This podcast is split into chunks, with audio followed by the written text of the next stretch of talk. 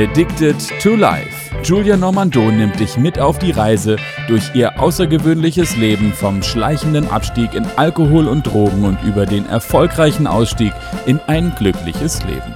Am Mikrofon ist für dich Julia Normando. Hallo, hallo. Moin und herzlich willkommen hier in diesem grandiosen Podcast Addicted to Life mit der wunderbaren und großartigen Julia Normando. Und heute wollen wir darüber sprechen, wie ist das eigentlich, wenn man aus so einer Klinik rauskommt. Wir haben in der letzten Episode viel darüber gesprochen, wie ist eigentlich der Alltag und der Alltag ist ganz anders und wer ist eigentlich drin und wie fühlt man sich da und natürlich auch tausend Julia-Anekdoten, weil das ist ja nun mal hier auch Addicted to Life with Julia Normando und deshalb brauchen wir sie natürlich auch heute. Deswegen herzlich willkommen hier in deinem Podcast, liebe Julia. Hallo. genau, wir haben heute ein Thema vor uns, das ist noch ein bisschen, wie soll ich sagen, schwierig, beziehungsweise aber auch total spannend. Und zwar, ich hatte das gerade im Vorgespräch schon gesagt, ähm, wir hatten darüber gesprochen, warum ist es eigentlich so interessant, sich das anzugucken, was passiert, wenn man aus der Klinik rauskommt. Wir haben in der letzten Episode gehört, der Tagesablauf ist ein völlig anderer. Man wird beschäftigt, man wird reflektiert, man hat Leute und Unterstützung und Support an der Seite, aber dann kommt man ja irgendwann da raus und dann kommt man wieder zurück und dann kommt man ins alte Umfeld und was ist dann eigentlich passiert mit der Sucht? Und was ist, ist sie dann nicht voll wieder da und wird man nicht total dran erinnert? Und also genau darüber wollen wir heute sprechen. Insofern, Julia, erzähl mal, wie war es denn rauszukommen? Einfach nur das Gefühl. Jetzt ist der letzte Tag. Du kriegst nochmal einen äh, warmen Händedruck und sagen sie, sehr geehrte Frau Normando, wir wünschen Ihnen alles Gute dieser Erde. Wir wünschen Ihnen alles und nur das Beste. Und nun machen Sie es mal gut da draußen oder wie läuft's? Also erstmal war ich unglaublich glücklich, es geschafft zu haben. Und was mein Therapeut äh, mir sehr klar gemacht hat, ähm, also erstmal, dass man das wirklich, wirklich wollen muss und viel Kraft investieren muss.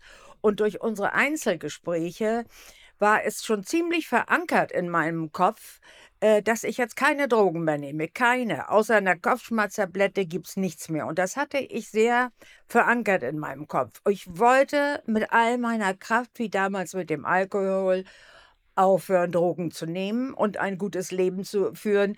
Nicht nur für mich, eben eigentlich überwiegend für, also natürlich für mich, aber auch für Woruschka, dass sie mich mal nüchtern und, und, und gesund erlebt, obwohl sie in diesem Moment gerade wieder in Amerika war. Also das Allerwichtigste ist, ähm, das habe ich aber schon aus der Klinik herausgemacht, dass du tatsächlich mit deinen alten Freunden brechen musst. Du musst sie, und das waren ja alles so vom Modeln her, die ganzen Puderluder und die ganzen Stylisten oder andere Models, die waren ja fast alle drauf. Nicht alle, aber fast alle. Und ich will nicht sagen, dass die richtige Addicts waren, aber die haben es hin und wieder genommen, konnten damit umgehen und wenn wir zusammen gefeiert haben, war das immer mit denen. Also die musste ich konsequent, musste ich mich von denen trennen, um mir selber zu helfen. Da gab es mhm. ganz üble Beschimpfungen von einigen, die das nicht verstanden haben und waren total sauer auf mich, aber damit äh, musste ich leben.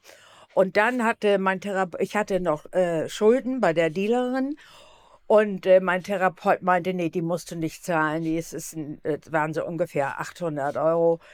Äh, die musst du nicht mehr zahlen. Und aber ich bin nicht so ein Mensch. Ich kann das nicht. Ich hab, bin rausgekommen und habe mir irgendwo das Geld geliehen, nur um mit dieser Frau nichts mehr zu tun zu haben und habe mir das Geld gegeben. So, das mhm. ist, weil natürlich auch meine einzige Belastung wieder draußen, die ich hatte, war meine, waren meine Geldprobleme. Ich hatte noch einen Berg Schulden generell, aber durch meine Arbeit konnte ich das immer wieder abfangen, sodass es lief. Und ähm, dann hatten sie mir noch vorgeschlagen, zu Narcotics Anonymous zu gehen. Das ist wie anonymen Alkoholiker. Und äh, da bin ich auch hin, aber es war ja wieder so, da gibt es den schönen englischen Ausdruck, the odd man out. Da war ich die odd woman out. Also da passte ich ja wieder gar nicht in die Gruppe und fühlte mich auch unwohl. Und was passiert? In den schlimmsten von allen verlieb ich mich. So, das, das ist auch noch ganz wichtig.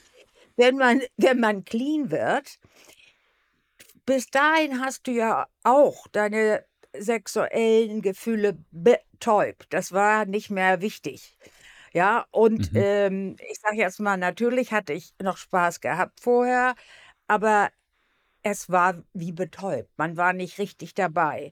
Und ich hatte auch richtig äh, Angst, damit wieder was anzufangen, aber du bist sehr empfänglich. Deine Sinne werden ja viel empfänglicher wieder. Und deshalb verliebt man sich dann auch schnell und muss sehr vorsichtig sein. Und natürlich ist es Mhm. nicht gut, sich in jemanden zu verlieben, der wegen der gleichen Sache da drin ist. Aber das ist wieder ein anderes Thema. Wir bleiben ja jetzt dabei, wie es einem draußen geht. Und ich, mir fiel so ein schöner äh, ein, äh, Ausdruck ein. Man kann es etwas vergleichen mit Treibsand in der Wüste. Man muss nicht in das Loch reingezogen werden, aber man kann. Und Mhm. davor muss man eben auf der Hut sein und nicht in, in kleine Fallen stürzen. Wichtig ist, du brauchst Einhalt, sei es neuer Therapeut einmal die Woche oder eben Narcotics Anonymous, die ich jetzt erstmal genommen habe. Und ich muss Mhm. sagen, es fiel mir, ich hatte das große Glück, äh, es fiel mir relativ leicht, nicht zu nehmen, weil die drei Monate, diese Zeitspanne, war für mich genug, über mein Leben nachzudenken und zu sehen, wie es anders gehen kann, wenn man nicht gearbeitet hätte, sprich auf der Straße lebt, ja. Die, Mhm. ähm, die meist, ich hatte ja auch ein Ziel. Ich hatte Arbeit, ich hatte eine Wohnung, ich hatte meine Tochter, um die ich mich kümmern musste. Also Arbeit war klar, der Arbeitsplatz war mir erhalten worden. Und da kommt es jetzt auch gleich. Mein Professor musste natürlich in den drei Monaten jemand an meinen Platz setzen. Und ich war ja im Vorzimmer des Chefsekretariats. Und äh, da hatte er natürlich eine andere sitzen. Aber um mir den Arbeitsplatz zu behalten, hat er mir in so einem Nebengebäude wirklich, ich sage jetzt mal, Abstellkammer gegeben. Ja. Und da wurden Mhm. dann, die Briefe wurden mir da gebracht und die Akten, dass ich eigentlich nicht mehr im offenen Beruf sozusagen war, keine Telefonate beantworten, sondern nur Arztbriefe schreiben, OP-Berichte schreiben. Mhm. Ich war abgestellt sozusagen. Und er sagte immer, ja, irgendwann kommst du wieder nach oben. Und was besonders schön, und auch das hat jetzt mich nicht so betroffen gemacht. Weißt du, wie ich meine? Da dachte ich nicht, Mhm. oh, oh, jetzt, das kann ich nicht aushalten. Was mache ich hier in der, von der Chefsekretärin runter in die Abstellkammer? Und dann kamen aber immer mehr Oberärzte zu mir in die Abstellkammer und wollten Sachen übersetzt haben. Und Mhm. ähm, was die andere nicht konnte. Die konnte nicht so gut Englisch wie ich. Und das war mein Glück. Denn dann gingen die Oberärzte wirklich zu meinem Chef und sagten, was macht Frau Normando da in der Besenkammer? Die muss wieder nach oben. Ne? Und das hat er Ja. dann auch ziemlich rasch, das hat er ziemlich rasch gemacht. Und äh, dann war ich wirklich voll in meinem Job und konnte gut damit umgehen. Und dann muss ich noch mal zurückgehen bei der Entlassung. Das ist auch ein ganz wichtiger Punkt für, für einige, die mit mir da drin waren. Da sind ganz viele Junkies, die denken, Alkohol ist keine Droge. Wenn ich es jetzt geschafft habe, vom Mhm. Heroin runterzukommen, kann ich ja trinken. Da habe ich ja wenigstens, ich kann mich auf das Trinken freuen. Das habe ich die Leute mehrmals sagen hören.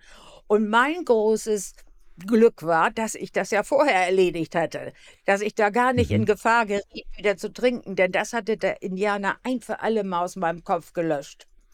Und äh, Ja. das war, wie gesagt, mein großes Glück. Und von den anderen aus dieser dreimonatigen Therapie habe ich dann nur später erfahren von der Hauswirtschafterin, dass drei von den Mädels sind natürlich wieder auf die Straße. Und was dann passiert, die sagen sich, oh, ich war jetzt drei Monate clean, noch einen Schuss, noch einen allerletzten Schuss Heroin, damit ich das dann vergesse. Und drei sind dann direkt gestorben, weil die Dosis so hoch war, weil sie damit nicht mehr umgehen konnten und waren bumstot von einem Schuss. Und das ist das Tragische. Nur die haben auch kein Zuhause und keine Arbeit und keine Familie. Keiner will ja was mehr mit denen zu tun haben. Und das war alles, hier kam mir, ich nenne es jetzt mal, mein anderes gutes Leben zur Hilfe. Na, und inzwischen Mhm. hatte ich ja keinen mehr, mit denen ich abgefeiert habe, sozusagen. Ich war mhm. einfach clean und habe gearbeitet, ge zugesehen, dass ich meine Schulden langsam abbezahle und äh, hatte Freunde, bin in Urlaub gefahren. Ach so, auch noch ganz wichtig. Ich hatte ja durch den Indianer, fing ja bei mir die Spiritualität, Spiritualität statt. Und äh, dass ich daran glaubte, es gibt noch was anderes da draußen, die höhere mhm. Macht. Vorher war ich auch ziemlich negativ, das habe ich aber alles beim Indianer gelernt, das Leben positiv zu betrachten und aufzuhören, immer alles nur schwarz zu sehen. Genau wie Veruschka zum Beispiel sagte, sie erinnert nur, wie ich immer rumgejammert habe. Wir haben kein Geld, wir haben kein Geld, obwohl ich immer alles da hatte, was wir brauchten. Aber sie, das von mir zu hören, als Kind und als Jugendliche, das hat sie geprägt. Das habe ich auch jetzt so erst erfahren. Das war für sie immer, wir sind arm, oh mein Gott, vielleicht landen wir bald auf der Straße. Dieses Gefühl habe oh ich ihr vermittelt. Ja, ja, ja. Und das ist, nicht, das ist ganz schrecklich, bereue ich auch wie sonst, aber ich wusste es nicht besser, sage ich wieder einmal dazu. Ich wusste es nicht besser. Würde mir alles heute nicht mehr passieren. Und ähm, deshalb zurück zur Spirituality. Ähm, dann fing ich an, Ach ja, man konnte noch zwei andere Kurse bei dem Indianer belegen. Der hat insgesamt drei. Und das war auch meine Rettung, denn ich hatte Sachen vor, die mir gut taten.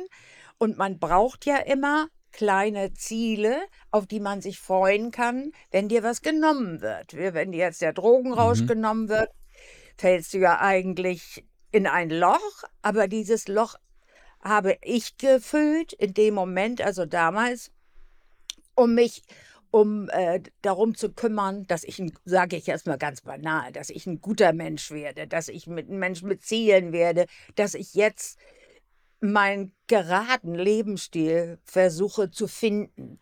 Denn chaotisch mhm. war ich ja immer und ich werde auch nie zur Spießerin. Aber jetzt so einen Mittelweg zu finden zwischen Chaos, und, und Spießer, sage ich jetzt mal, ähm, ja, das war meine Mission eigentlich. Und, ähm, und mit der großen Hilfe meines Jobs, wo ich respektiert wurde, geachtet wurde, mich immer toll anziehen musste und ähm, so auf mich Wert legen musste und äh, das auch gern getan habe. Und dann gingen also noch weitere äh, Seminare, wie gesagt, die mich total äh, bestärkt haben. Und ähm, unter anderem in einem der Seminare, ich hatte bis dahin ja noch gar keinen Führerschein. Und dies ist nicht wegen des Trinkens, sondern ich hatte immer Angst, Auto zu fahren. So inzwischen okay. bin ich ja schon über 40. Und dann äh, habe ich da ein Seminar gemacht und der Indianer sagt zu mir, man konnte sich diverse Sachen aussuchen, um über seinen eigenen Schatten zu springen. Und unter anderem war da eine Stunde lang den Hauptbahnhof als Putzfrau zu putzen. Einfach den Putzen, über diesen Schatten zu springen, den Hauptbahnhof zu putzen. Dann gab es noch als Alternative, in eine U-Bahn zu steigen und den U-Bahn-Wagen alle Leute zum Meditieren zu bringen. Dann gab es noch, es gab ganz wilde warum? Dinge. Um warum, warum? über deine um über deine Grenzen zu springen, dich was zu trauen, was du dir sonst nie zutrauen okay. würdest. Was richtig, und das, das bringt unglaublich viel. Dir etwas, wo du sagst, nie im Leben kann ich das. Da sind ja einige Sachen, die man im Laufe des Lebens vielleicht so sagt. Und wenn mir jemand gesagt, äh, und als dieses jetzt kam, als Putzfrau, Niemand konnte sich das nicht aussuchen. Er hat mir gesagt, der Indianer, ich soll als Putzfrau eine Stunde den Hauptbahnhof fegen. Und da war mir klar, das mache ich nie im Leben. Nie im Leben mache ich das. und dann ähm, musst du eine Uhrzeit und den Tag sagen, wann du da bist, weil es wird natürlich überwacht. Und da war auch gerade Woruschka in Hamburg und sie immer, Mami, das schaffst du, das kriegst du hin, das schaffst du. Und dann habe ich mich wirklich wie Heidi Kabel aus dem Ohnsorgtheater.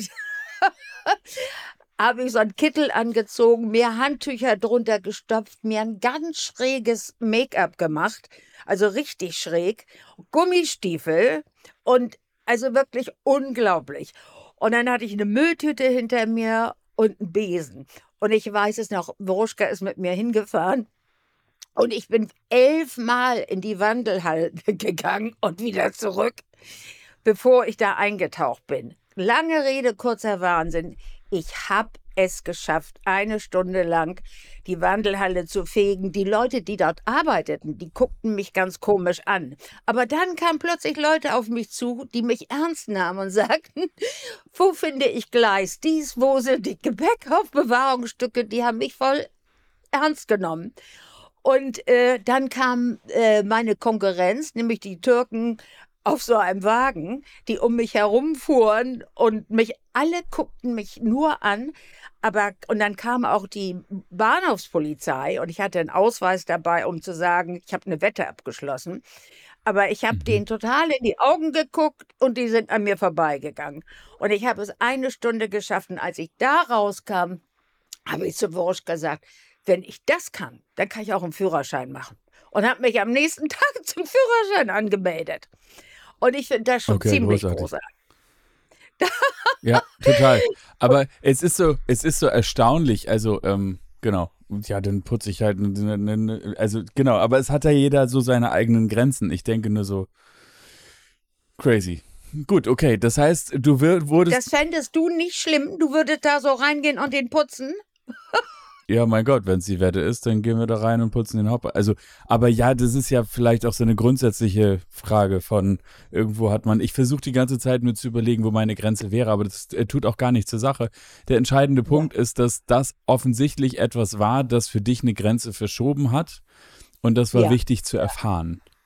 Also ja, zu, zu, ja. zu, merken, okay, ich gehe hier über mich hinaus und ich kann Dinge, von denen ich nicht wusste, dass ich sie kann. Das ist ja der wahrscheinlich entscheidende Punkt dabei. Ja, besonders wenn man so eitel ist wie ich, weißt du? Der, so mhm. vom Model sein und über Laufstege gehen. Ich glaube, deshalb hat er das für mich auch ausgewählt. Und dann in die Putzfrau einzutauchen. Das war, okay. das hat viel mit Ego zu tun, natürlich. Jetzt bin ich einfach ja, kein ja, okay. Hingucker mehr, sondern man guckt wahrscheinlich auf mich herab, weil ich nur eine Putzfrau bin. Weißt du, es macht ja ganz viel mit dir. Und äh, ja, insofern danke, danke, lieber Art Reed, das hast du mir auch geschenkt, sage ich mal. Und ähm, habe dann also den Führerschein gemacht und äh, dann eben auch noch insgesamt äh, drei Seminare mit ihm belegt. Und dann war eins in der Eifel, das ging über eine Woche, wo man in Tipis lebt. Und äh, das ist total spannend, wo ganz, ganz viel gemacht wird, was dich auch alles nur weiterbringt. Aber ich will da gar nicht weiter hineingehen. Es ging ja darum, was mache ich, um clean zu bleiben, um jetzt anzufangen, neue Richtlinien zu finden, wie ich mein Leben bewältige. Mal hast du dazu noch irgendeine ja, Frage? Ja, genau, wollte ich gerade sagen. Also lass mich dazu eine Frage formulieren. Und zwar, wenn du nach Hause kommst, normalerweise ja. bist du ja, ich sag mal, im, im, im Drogenschleier erlebst du ja trotzdem dein Zuhause mit all den, also oder auch wenn du feierst oder so gut drauf bist, weil du irgendwelche Drogen genommen hast oder so. Das sind so manchmal ja so, so, so, ja, Einrichtungsgegenstände, die dann ganze, ah, hier bin ich zu Hause Filme loslaufen lassen. Also zum Beispiel, ich habe so einen Teppich, den ich, wenn ich darüber laufe, dann weiß ich, okay, jetzt bin ich zu Hause. Also da, wo dieser Teppich liegt, da bin ich zu Hause. So, und daran geknüpft sind aber natürlich ähm, Rituale wie ich ja. trinke abends ja. ein Bierchen oder ein Weinchen oder ich äh, keine Ahnung was. Und das ist eigentlich meine Frage. Wie bricht man denn mit diesen dazugehörigen Ritualen? Also die ja sozusagen, die sind ja auf irgendwas drauf geankert, von dem man wahrscheinlich gar nicht weiß, dass das so ist, bis man über den Teppich läuft und denkt so, oh, eigentlich hätte ich jetzt aber Bock auf, keine Ahnung, Droge XY oder ich möchte jetzt ein Weinchen trinken oder so. Weinchen ist auch schon so verniedlichend, ne? Wollte ich gerade, wollte ich fast unterbrechen. Genau. Weinchen und Bierchen ist was ganz Schlimmes. Genau. Das, das ist das die Verherrlichung von Alkohol. So wollen die Leute, die trinken, das immer runterspielen. Und deshalb, das mhm. ist äh, No-No. Ja, ja, genau. Ja, Äh, ich hab's, ich hab's ja selbst gemerkt. So, aber das ist ja, das, das aber Ja. genau das, was ich meine. Du kommst also sozusagen aus diesem Klinikalltag und dann kommen es tausend Gegenstände, die alle dazu geeignet sind, mich zurückzubringen auf die alte, auf die alte Gewohnheitsschiene. Wie schaffe ich es, da nicht wieder reinzugehen? Du hast schon gesagt, man trennt sich von, von Bekanntschaften, von Freunden, das ist interessant. Offensichtlich aber nicht von allen und dein Arbeitsplatz war auch eher ein positiver Anker Ja. Äh, sondern nur von denen, die irgendwie heftig drauf Ja. sind. Was noch? Also was muss ich noch tun, Ähm, damit ich es erfolgreich durchhalte? Genau. da, das ist genau der Punkt, der sehr wichtig ist, den wir uns auch in der Klinik gesagt haben, wirklich dich fest ankern an die Routine. So jetzt samstags gehe ich einkaufen für mich und mein Kind, dann mache ich die Wohnung sauber und also die Pausen, auch wenn ich erschöpft von der Arbeit kam gegen fünf oder sechs oder sieben, dann habe ich mich früher einfach vor die Glotze gelegt und dämliche Sachen geguckt. Das, äh, und da entweder damals was getrunken oder was genommen, aber das habe ich konsequent weggelassen, nach Hause zu kommen und mich auf die Couch zu legen. Also alte Rituale, die mir nicht gut taten, habe ich tatsächlich weggelassen. Und ich habe. Hast du dir die aufgeschrieben oder wie ist dir das aufgefallen, dass das so diese Rituale sind? Also gibt es da irgendwie so ein bewusstes Listenschreiben, mach das nicht mehr oder erinnere dich an all die Situationen, in denen du halt irgendwie Alkohol oder Drogen konsumierst ähm, und oder wie kommt man, also wie wird man sich darüber im Klaren? Das ist ja eigentlich die Bewusstwerdung ist ja wahrscheinlich der entscheidende und wichtige Punkt, oder? Du Hauke, die haben das bei mir geschafft und Betonung wirklich bei mir geschafft, in den drei Monaten meine Birne frei zu pusten von äh, to be a junkie, to be an addict und vor allen Dingen auch, siehst du, das ist wieder der Punkt, wenn du einen guten Therapeuten hast, die bauen deine Wertschätzung wieder auf. Die machen dir klar, du bist nicht einfach ein drogennehmender Mensch, der ein Loser, sondern du bist wer. Na, du kannst Mhm. das und du kriegst das hin und das passt auch gar nicht zu dir. Und jetzt überleg mal. Und meiner hat es geschafft, mich aufzubauen, dass ich mich nicht minderwertig fühlte wegen meines Drogenkonsums. Und ein bisschen hat natürlich schon geholfen, diese, vom, die Abstinenz vom Alkohol. Die hatte mir schon geholfen. Und dass ich, Mhm. also, äh, ich hatte, gerade wo du so genau fragst, in meiner kleinen 70 Quadratmeter Wohnung, da hätte mich ja alles daran erinnern müssen, jede Ecke. So, Was haben wir da für Partys gefeiert? Was habe ich mit den Models gefeiert? Aber das war in der Tat irgendwie weg bei mir. Das war, das war gar nicht da. Ich, ich muss aber dazu sagen, ich habe mich sehr konzentriert, mich auf die neuen Freunde, die ich auch bei Adreed kennengelernt hatten, die ein gutes Leben hatten. Das habe ich neue Freundschaften entdeckt, die mich wirklich, und die trafen sich auch noch, diese Leute von Adreed, in kleinen Gruppen, trafen die sich so einmal die Woche, einmal im Monat. Und das war auch mein Halt, wo man nur Mhm. über positive Dinge lernt und äh, wie man empathisch wird und nicht so egozentrisch, sondern all diese guten Sachen, die wir brauchen für ein schönes Leben, das hat, ja, das hat eigentlich mein Loch gefüllt. Okay. Und das reichte bei mir schon aus. Und dann dauerte naja, das ist ja ja, auch gar nicht wenig. Also was heißt, reichte schon aus? Das ist ja schon so drei Monate Entzug und dann immer Therapie und dann noch eine Gruppe und sich von Freunden trennen und so. Da ist ja, also da ist ja schon mehr als nur, das reichte schon aus. Das ist ja, das schon, ist- ja, sind das ja ist gewaltige. Schritte so. Man muss hart an sich arbeiten. Und deshalb verstehe ich die, die da rauskommen und wieder auf der Straße sind, wie sollen die, gut, einige werden, ents, äh, die meisten werden entlassen in betreutes Wohnen.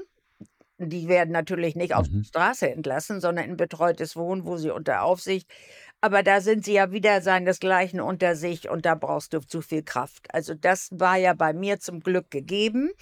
Und dass ich auch in meinem Menschen, ich hatte in meinem Leben unglaublich tolle Freunde hatte, ja, die auch in der Sucht bei mir geble geblieben sind, die mich nicht, ab die mich nicht abgestoßen haben.